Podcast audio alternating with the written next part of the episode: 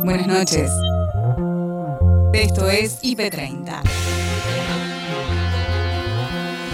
En 30 minutos te voy a mostrar lo mejor de la programación del día. Ahí vamos.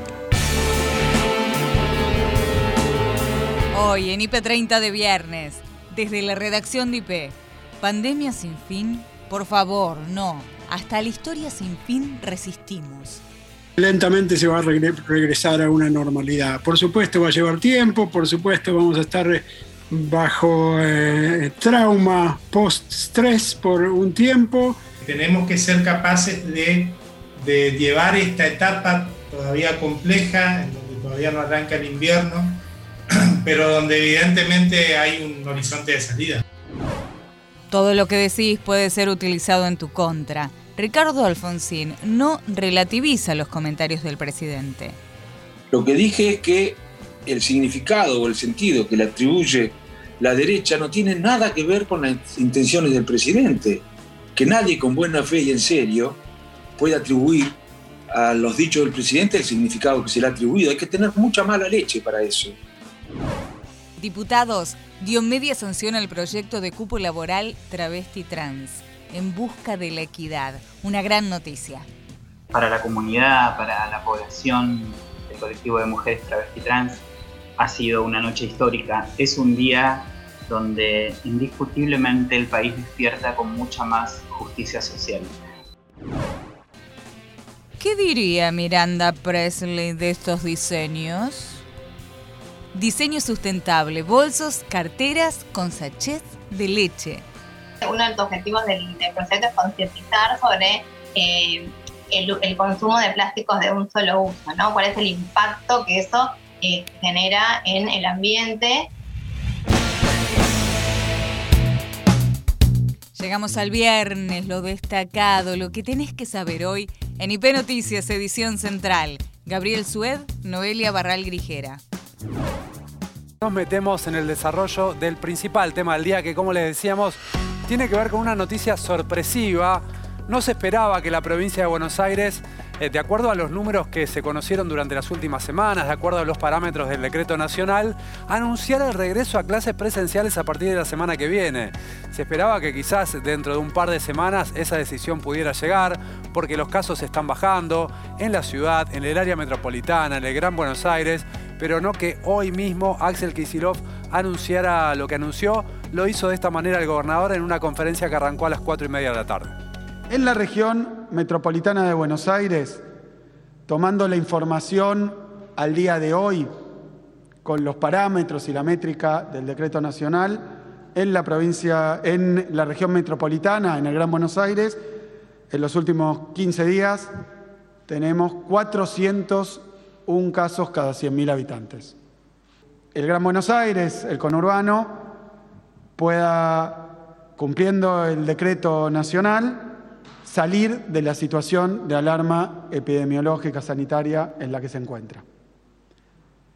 En términos del sistema de fases que usamos en la provincia, esto implica pasar de la fase 2 a la fase 3. Entre otras cosas, eso en, sí, ahora, ahora agrego, entre otras cosas, eso implica que en los distritos del conurbano estaríamos comenzando con un retorno gradual a la presencialidad cuidada. Lo que también anunció el gobernador de la provincia de Buenos Aires es que los mayores de 60 años a partir de ahora van a poder presentarse sin turno en cualquier vacunatorio bonaerense para recibir la primera dosis, lo decía de esta manera.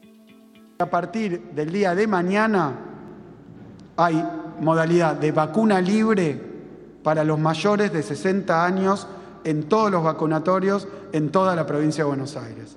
¿Qué quiere decir esto? Que cualquier persona mayor de 60 años presentándose en uno de los 550 vacunatorios de la provincia, que dependiendo de la situación a veces se extienden a 700 vacunatorios, pero presentándose en un vacunatorio con el documento de identidad, con domicilio en la provincia, puede ser vacunado los mayores de 60 años en primera dosis. Muy importante, la provincia está claramente buscando ampliar la llegada a los mayores de 60 que todavía no logró incorporar el plan de vacunación. Y otro anuncio muy importante del gobernador bonaerense que lo tenía guardado, él lo dijo, ahora lo van a escuchar por un acuerdo de confidencialidad, firmó la provincia de Buenos Aires un contrato con Cancino para comprar 5 millones de vacunas justamente de esa marca, lo decía de esta manera para anunciar la firma por parte de la provincia de otro contrato más que ya ha sido firmado por 5 millones de vacunas del laboratorio Cancino. Eh, este contrato está firmado estrictamente desde el día 4 de junio, es decir, que cuando realizamos el anuncio anterior, el contrato ya estaba firmado, pero por condiciones de confidencialidad requeridas por el laboratorio, eh, recién hoy lo, estamos haciendo público. Agustina Díaz y Nacho Corral actualizan la información de este viernes muchos anuncios y una flexibilización importante para la capital federal. La primera y principal tiene que ver con la restricción de la circulación, que recordemos hasta este momento era desde las 20 horas que estaba restringido, se amplía, eh, es decir, se reduce la restricción, se amplía el permiso para circular desde las 23 hasta las 6 de la mañana. Los locales gastronómicos también van a tener la posibilidad de funcionar con mesas al aire libre, también hasta las 23 horas, ¿eh? aquí en toda la ciudad de Buenos Aires. El día lunes abren los shoppings, esto que tanto, estábamos, que tanto estaban pidiendo, que tanto estamos reflejando sobre la necesidad, con un aforo limitado según la cantidad de metros cuadrados. Bueno, y la sumamos también a Mayra García, eh, nuestra especialista en temas de política, que va a sumarse a esta recopilación. Maya, si te parece, hacemos de lo que estaba diciendo recién el jefe de gobierno porteño. Por supuesto, le ponemos un poco de análisis, si te parece también. ¿Cómo te va? Bienvenida, Mayra. Buenas tardes, ¿cómo va? Sí, lo escuchábamos a Rodríguez Larreta, que habló un rato después que lo hiciera Axel Kisilov, el gobernador de la provincia de Buenos Aires, y marcó dos puntos de coincidencia en lo que va a ser a partir de mañana las nuevas restricciones porque, como lo marcó Rodríguez Larreta, tanto la, prohibición para la circulación, que va a ser a partir de la medianoche hasta las 6 de la mañana, y la apertura de bares y restaurantes, que van a ser también hasta las 23 horas, dijo esto lo hicimos en concordancia con la provincia de Buenos Aires. Esto se había tratado ayer en este encuentro que tuvieron los jefes de gabinete de, de la ciudad de Buenos Aires, la provincia y la nación en Casa Rosa ahí lo empezaron a hablar y finalmente llegaron a este acuerdo, porque recordemos que hoy el presidente Alberto Fernández dijo que iba a prorrogar el DNU hasta el 21 de junio, pero no dio demasiadas precisiones, estaba eh, lo del semáforo implícito, por supuesto, y como ahora se dio este, este descenso de casos, tanto en la ciudad de Buenos Aires como en la provincia, en el conurbano, en esta zona del AMBA, que fue como la respuesta a los nueve días de confinamiento estricto que vivimos hace algunas semanas y que ahora se empieza a ver esta reducción. Por eso vamos en esta zona de la ciudad de Buenos Aires y la provincia hacia la, una apertura mayor, ¿no? De todas maneras, decía Rodríguez Larreta que más allá de que bajaron los casos y que el promedio estaba hace algunas semanas en 2.600 casos y que ahora está en los 1.600 en la ciudad de Buenos Aires, no hay que descuidarse, por eso empiezan a verse estas eh, restricciones un poco más moderadas que ya arrancan a partir de mañana. Y por un lado, como repasabas vos que eh, sobre lo de los gastronómicos, dijo, bueno, ahí tuvimos unas eh, largas conversaciones con eh, los representantes del sector, que ha sido uno de los sectores más afectados por los cierres más profundos, porque no se podía abrir más allá de las 19 horas y solo con mesas al aire libre. Ahora se avanza con una apertura hasta las 11 de la noche con el objetivo de que se pueda cenar, que se pueda atender el primer turno de las de la cena a las 9, 10 como máximo y ya a las 11 que esté eh, saliendo la gente, pero que se pueda cenar. Algo que era un reclamo muy profundo del sector, porque a las 7 de la tarde lo máximo que se podía hacer era una merienda. Cafecito, claro, por supuesto. Y el plato fuerte, lo que más eh, recauda, estaba fuera de este horario. Así que una noticia que va a ser bien recibida porque era algo que se le estaba reclamando. Diputados dio media sanción al proyecto de cupo laboral travesti trans. Y Paloma Boxer conversó con Carola Castro. Ella es directora de diversidad sexual y de género de la provincia de Buenos Aires. Tomamos apuntes de lo que este paso significa en la búsqueda de la igualdad. Para la comunidad, para la población del colectivo de mujeres travesti trans, ha sido una noche histórica. Es un día donde indiscutiblemente el país despierta con mucha más justicia social. Y eso es lo importante, que podamos seguir impulsando este cambio cultural que tanto necesitamos, en este caso a la población de mujeres travesti trans, pero eh, creo que la población en general, yo siempre digo, me gusta mirar el vaso siempre medio lleno y digo que estas, estas leyes, estos pisos que estamos necesitando para una población específica, en este caso, nos engrandece indiscutiblemente como sociedad. Y ese es el punto. Esa es la gran felicidad que estamos teniendo todas y todos en el día de hoy. Hay una frase que es muy repetida entre las y los militantes del sector que dice que, cuando una travesti consigue un trabajo formal le cambia la vida a ella, pero que cuando son muchas las que consiguen un trabajo formal, lo que se está cambiando es la sociedad y también se enriquece en este caso el Estado y las políticas públicas eh, de una perspectiva mucho más inclusiva y mucho más diversa, ¿no? Que si esa población no ocupa el Estado, muchas veces queda invisibilizado eso en las políticas que el mismo Estado planea. Totalmente de acuerdo. Eh, yo creo que es mucho lo que hemos avanzado, es mucho lo que necesitamos, porque cada una de estas leyes, cada uno de estos derechos eh, son derechos reparatorios, vienen a reparar de alguna manera, porque lamentablemente no se podrá de todas, pero sí de alguna manera se viene a reparar tanto daño que se ha hecho hacia esta población durante muchísimos años. Tantas compañeras que han quedado en el camino, como Diana, como Loana, como tantas otras y otros que han sido luchadores incansables y luchadoras incansables para que se nos reconozca principalmente como, como personas, como ciudadanos y ciudadanas, como sujetos y sujetas de derecho. Eh, nombrás a Diana, nombrás a, Loana, dos, dos, incansables luchadoras que también formaron parte de, de, la gesta que fue la ley de identidad de género, donde vos también fuiste una de las actrices protagonistas de que esa ley salga. De hecho, tengo entendido que incluso vos lograste tu DNI antes de que la ley se promulgue por amparos judiciales. Eh, te quería preguntar... sí, exactamente. ¿Cómo es la vida promedio de una persona travesti trans en la Argentina hoy y cómo puede cambiar a partir de la sanción de estas leyes? Mira, yo creo, eh, las estadísticas nos siguen mostrando que lamentablemente las, principalmente las mujeres travesti trans no, no, pasamos los 40 años de vida, ¿no? Aquellas que logramos atravesarnos nos identificamos como sobrevivientes. Claro. Eh, no es una población que no tiene adultas mayores, por ejemplo. Son muy pocas aquellas compañeras que han logrado cruzar esa franja etaria y que han sobrevivido a tantos avatares.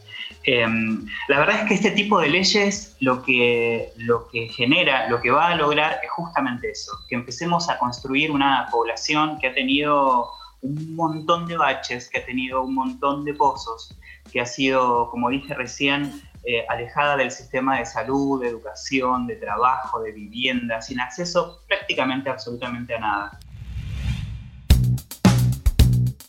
Andrés, Leandro y Patricia en Redacción IP con entrevistas nacionales e internacionales en simultáneo. Ernesto Resnick, desde los Estados Unidos, científico y biólogo molecular. Martín Barrio Nuevo, senador de la provincia de Corrientes. Tema 1, tema 2. Queremos saber, ¿cuándo termina esta pandemia?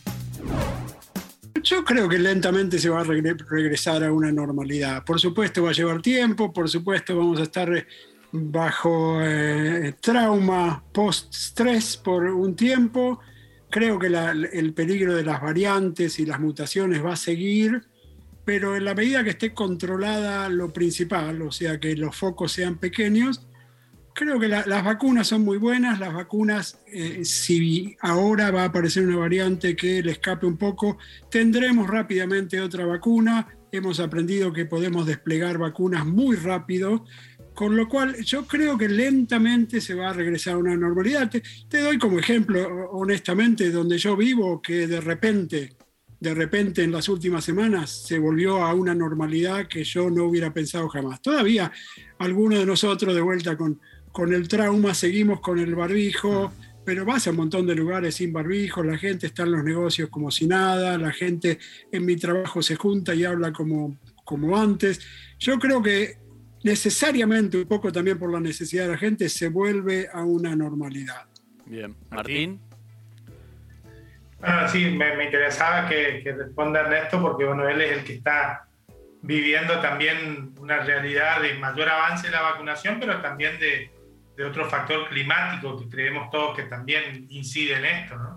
Así que él nos, nos, nos, nos, da siempre ese optimismo y esa expectativa de ver, de ver en este caso, eh, muchas veces la pandemia nos mostró antes cómo se agravaban las cosas afuera. Bueno, hoy estamos viendo cómo las cosas empiezan a mejorar y yo creo que en la Argentina pronto va, va a empezar a suceder lo mismo. Eh, tenemos ya niveles de vacunación muy importantes, muy significativos. En la Argentina hoy tenemos el nivel de vacunación que tenía Europa hace 25 días, eh, con lo cual me parece que, que tenemos que ser capaces de, de, llevar esta etapa todavía compleja, en donde todavía no arranca el invierno, pero donde evidentemente hay un horizonte de salida. Ahora, eh, para los dos, recién Ernesto mencionaba el tema de sacarse el barbijo, que acá es visto como una cosa que parece estar lejana. ¿Eso qué lo garantiza? ¿Una inmunización alta? ¿Una decisión individual de no usarlo porque ya están todos vacunados? ¿Qué plazo puede haber para que eso deje de pasar? Bueno, acá en Estados Unidos se decidió un poco políticamente eh, recomendar dejar de usar el barbijo a la gente vacunada, un poco como incentivo para que los que no se han vacunado se vacunen. Pero otro poco es lo que esperamos de las vacunas, ¿no? Esperamos que las vacunas actúen produciendo una inmunidad tal que la enfermedad o no empiece o no progrese y al mismo tiempo al ocurrir eso dejas de ser contagioso. O sea, si, si las vacunas hacen que el virus que entra en mí estando vacunados sea derrotado inmediatamente, no produzco carga viral como para contagiar. Eso es lo que esperamos. Ahora, eh, por supuesto, en la Argentina todavía el virus está circulando a, lo loco. Eh, todavía, aún con los números en baja, como dijeron ustedes, estamos hablando de números altísimos. Ricardo Alfonsín, embajador argentino en España, conversó con Noelia y Gabriel sobre la visita del presidente español y los trascendidos de los dichos del presidente Alberto Fernández. Lo que dije es que el significado o el sentido que le atribuye la derecha no tiene nada que ver con las intenciones del presidente. Que nadie con buena fe y en serio puede atribuir a los dichos del presidente el significado que se le ha atribuido. Hay que tener mucha mala leche para eso. ¿eh? Mucha mala leche. Y eso suele hacerse en política bastante. Atribuir al que piensa diferente al adversario intenciones ridículas o perversas ¿eh? para poderlo criticar con más facilidad o para obtener algún rédito electoral. Pero eso de republicano no tiene nada. ¿eh? Hay que ser muy honesto en el debate público. Y ser honesto en el debate público es decir las cosas con sinceridad, ¿eh? analizar la realidad con mucha eh, objetividad ¿eh? y, ser muy honesto también y, tener mucha buena fe al interpretar las palabras. ¿Quién puede dudar de que el presidente no tiene este, ningún prejuicio de esa naturaleza?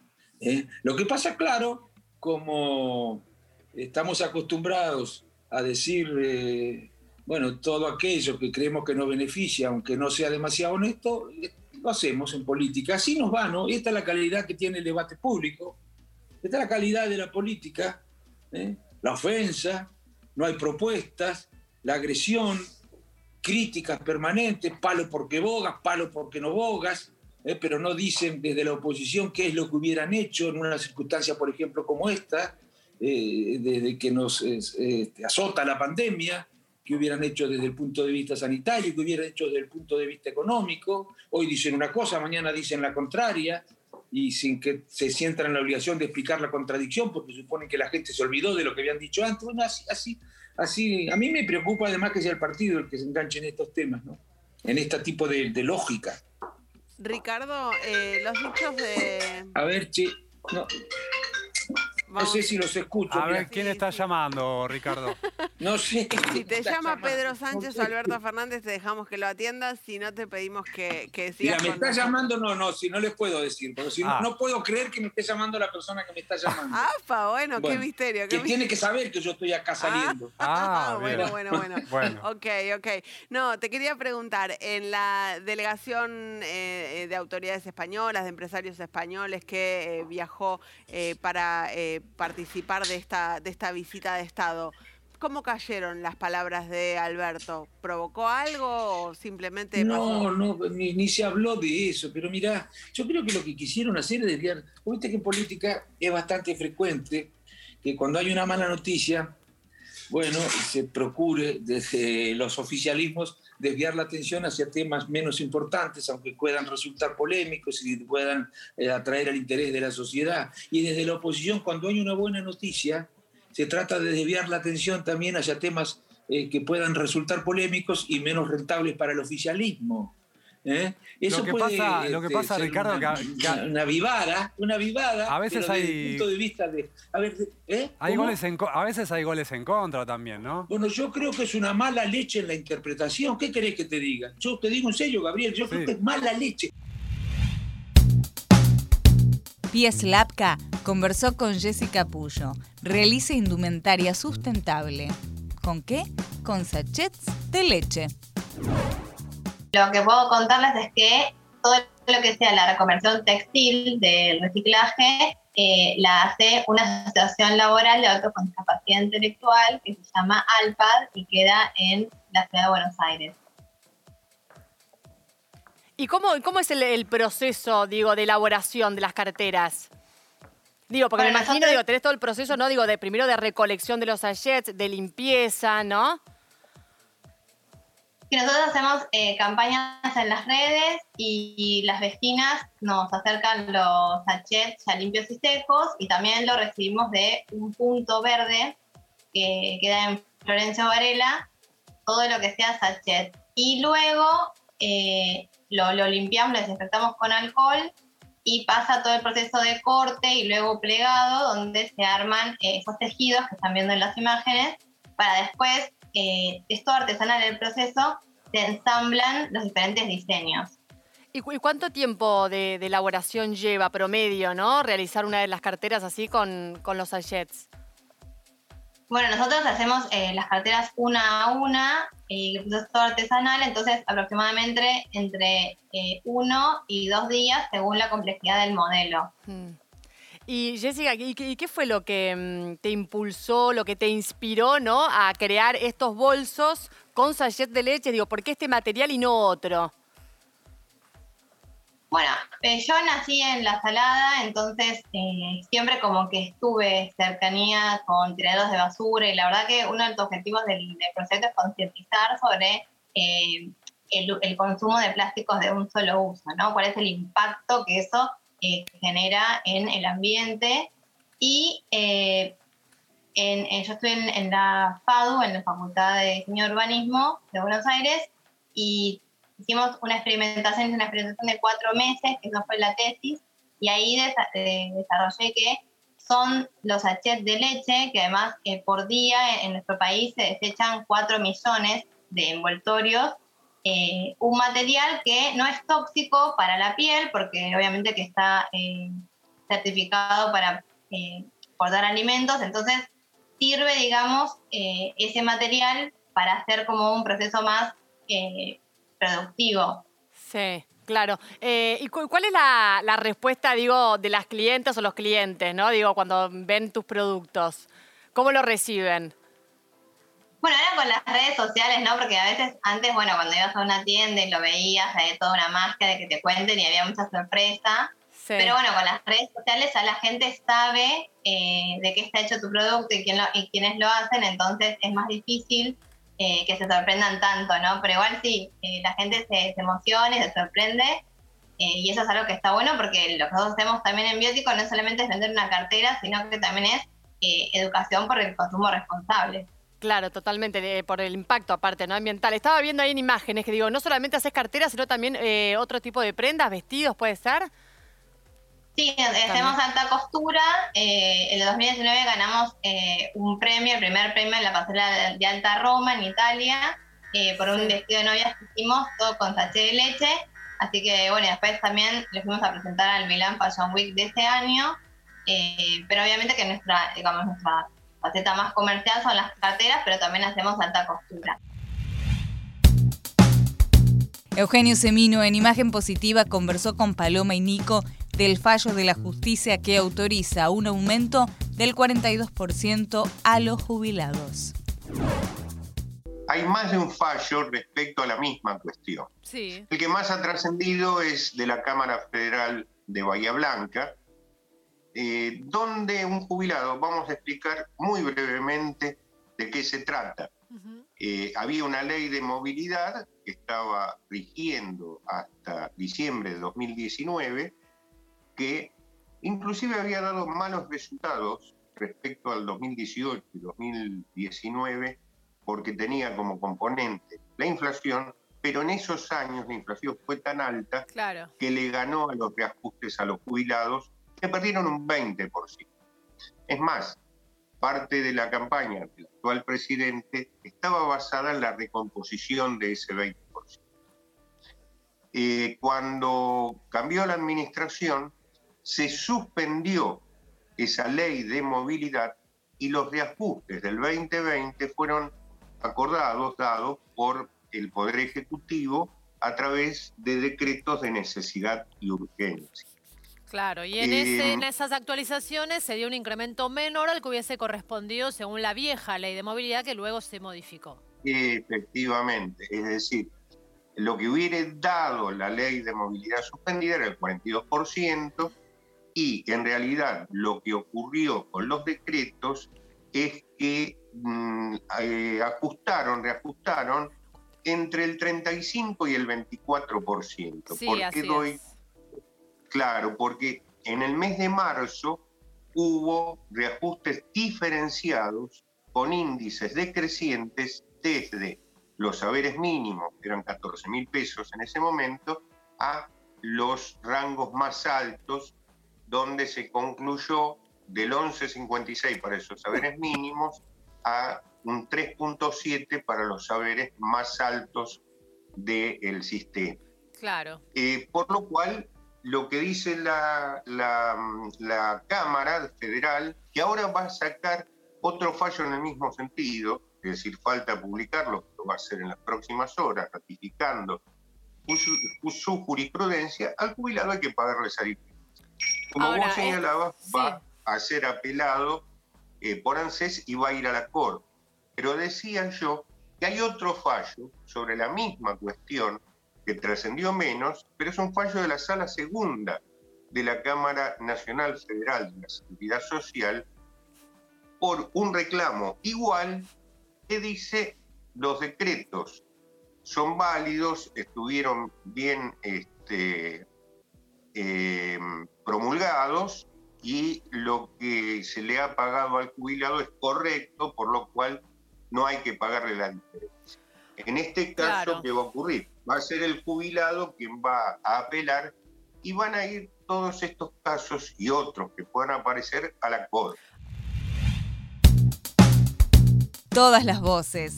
Hoy Noelia y Gabriel nos sacan una sonrisa mínimo y hasta llegamos a revolear el poncho o la servilleta que tengamos a mano. Vamos, que es viernes y en IP30 te dimos el mejor menú de noticias de IP. En este caso, el diputado Iglesias, Fernando Iglesias, durante la sesión que se está desarrollando en la Cámara de Diputados, él había tenido un episodio eh, con un diputado del Frente de Todos, el diputado Vivero, eh, un empujón que le habían dado en otra sesión, Fernando Iglesias lo denunció, finalmente la cuestión quedó zanjada, o no tanto, ahora lo vamos a ver, con un pedido de disculpas que hizo Vivero, pero claro, no lo hizo él poniendo la cara y pidiendo disculpas, sino que lo leyó el secretario parlamentario un texto que envió Vive- Vivero. ¿Cuál fue la respuesta de Fernando Iglesias a este pedido de disculpas leído por el secretario parlamentario? Escuchen. Yo no sé cómo son las cosas en el barrio del diputado Vivero. En mi barrio, Piñeiro, Avellaneda. Piñeiro. Cuando uno pide disculpas da la cara, no manda a decir. Él es del rojo. Pero sí, parece que hay gente que es rápida para los empujones y para matonear. Y mucho. cuando tiene que poner lo que hay que poner y dar la eso. cara para pedir disculpas, manda a decir. Ahí está. Manda a decir, ¿eh? O sea, ¿qué, ¿qué le está Le diciendo? está diciendo Da la sí, cara. que dé la cara. Bueno, por lo menos le pida disculpas. Disculpas, señor, porque por si no iba a terminar esto en una causa judicial. No sea así, no sea así. Le pide disculpas. Carlos Bianco, el jefe de gabinete de la Sí. provincia de Buenos Aires, eh, manifiesta algo que eh, quizás te pasó. Viste que ahora que está- estamos en esta situación de pandemia, de distanciamiento social, hay gente que se pasa con el saludo, ¿no?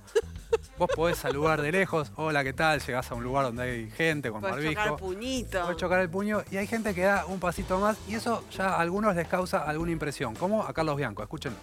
Y tuve una sensación extraña, pero por la falta de costumbre, digamos, porque ya nos acostumbramos a poner un puñito y que choque el otro puñito. Me extrañó que alguien me agarre la mano. Ah, ya. Bueno, nada, son las consecuencias de la pandemia. No le agarren la mano Claro, al ¿no? jefe de gabinete de la ¿A vos ¿Te, te daría cosa? No sé si me daría cosa, pero respeto a la investidura del jefe de gabinete de la provincia de Buenos Aires. señor. Hasta hace dos meses nos saludábamos con un beso, Carlos. Respeto también, por favor, le pido al diputado José Luis Ramón que se puso eufórico, Sí. eufórico por la sanción de la ley de zonas frías en No la sé si Cámara. era real la euforia, pero estaba eufórico. Dice, chicos, le- la Sole entró en el cuerpo de José Luis Ramón y se puso a revolear un poncho. Mírenlo, por favor. Lo que está claro hoy es que el Congreso de la Nación está de fiesta. Vamos. Terminemos con los agoreros que hablan de temas técnicos. Esta es una ley de la política. ¿Cómo no Para todos aquellos que estén cenando en su casa, levante una copa, brinde. Vamos. Porque el Congreso de la Nación vino está dictando una ley que es para el pueblo, mi amigo. Gracias, presidente. Vamos con esto. Con esta. Ahí está. Ah, mira, Fernando Iglesias festeja también. Dale. Creo que se estaba yendo. Vamos, ahí está. Ahí tienen, ¿eh? ¿Viste? No están todo el día peleándose, también festejan los diputados. Ahí ¿Qué está. Y levantamos también nosotros la copa. Y hasta acá llegamos por hoy. Acordate que podés ver las notas completas en nuestro sitio www.ip.digital y en nuestro canal de YouTube búscanos como IP Noticias y suscríbete. Hasta la próxima. Buenas noches.